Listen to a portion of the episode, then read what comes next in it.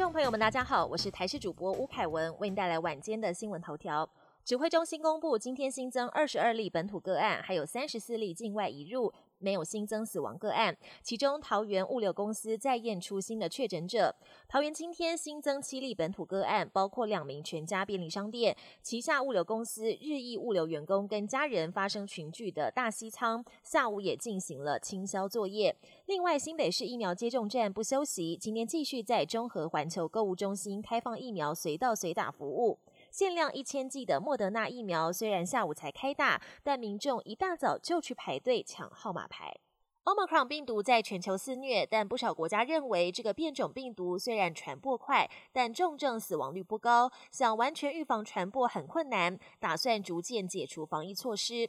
不过，世界卫生组织却表示，越多人确诊，也会让死亡率加大。而且，Omicron 病毒还在继续变种。目前，它的亚型病毒 BA. 点二传播力高，至少在五十七国现踪。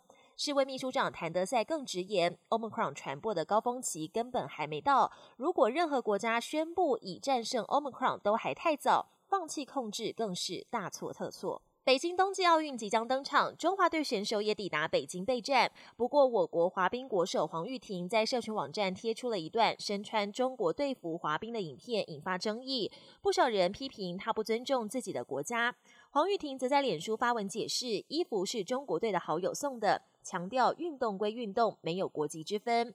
中华奥会跟体育署都已经和黄玉婷沟通过，不会取消她的参赛资格，但提醒她在社群上贴文要更加注意。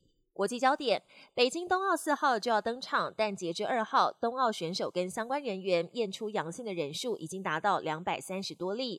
即使北京当局规划了所谓的闭环系统，避免疫情扩散，选手坦言压力非常大。另外，法国媒体报道，人权议题延烧外，举办冬奥烧钱超出预算二十多倍，还有环保问题等内外夹攻，形容是一场被诅咒的奥运。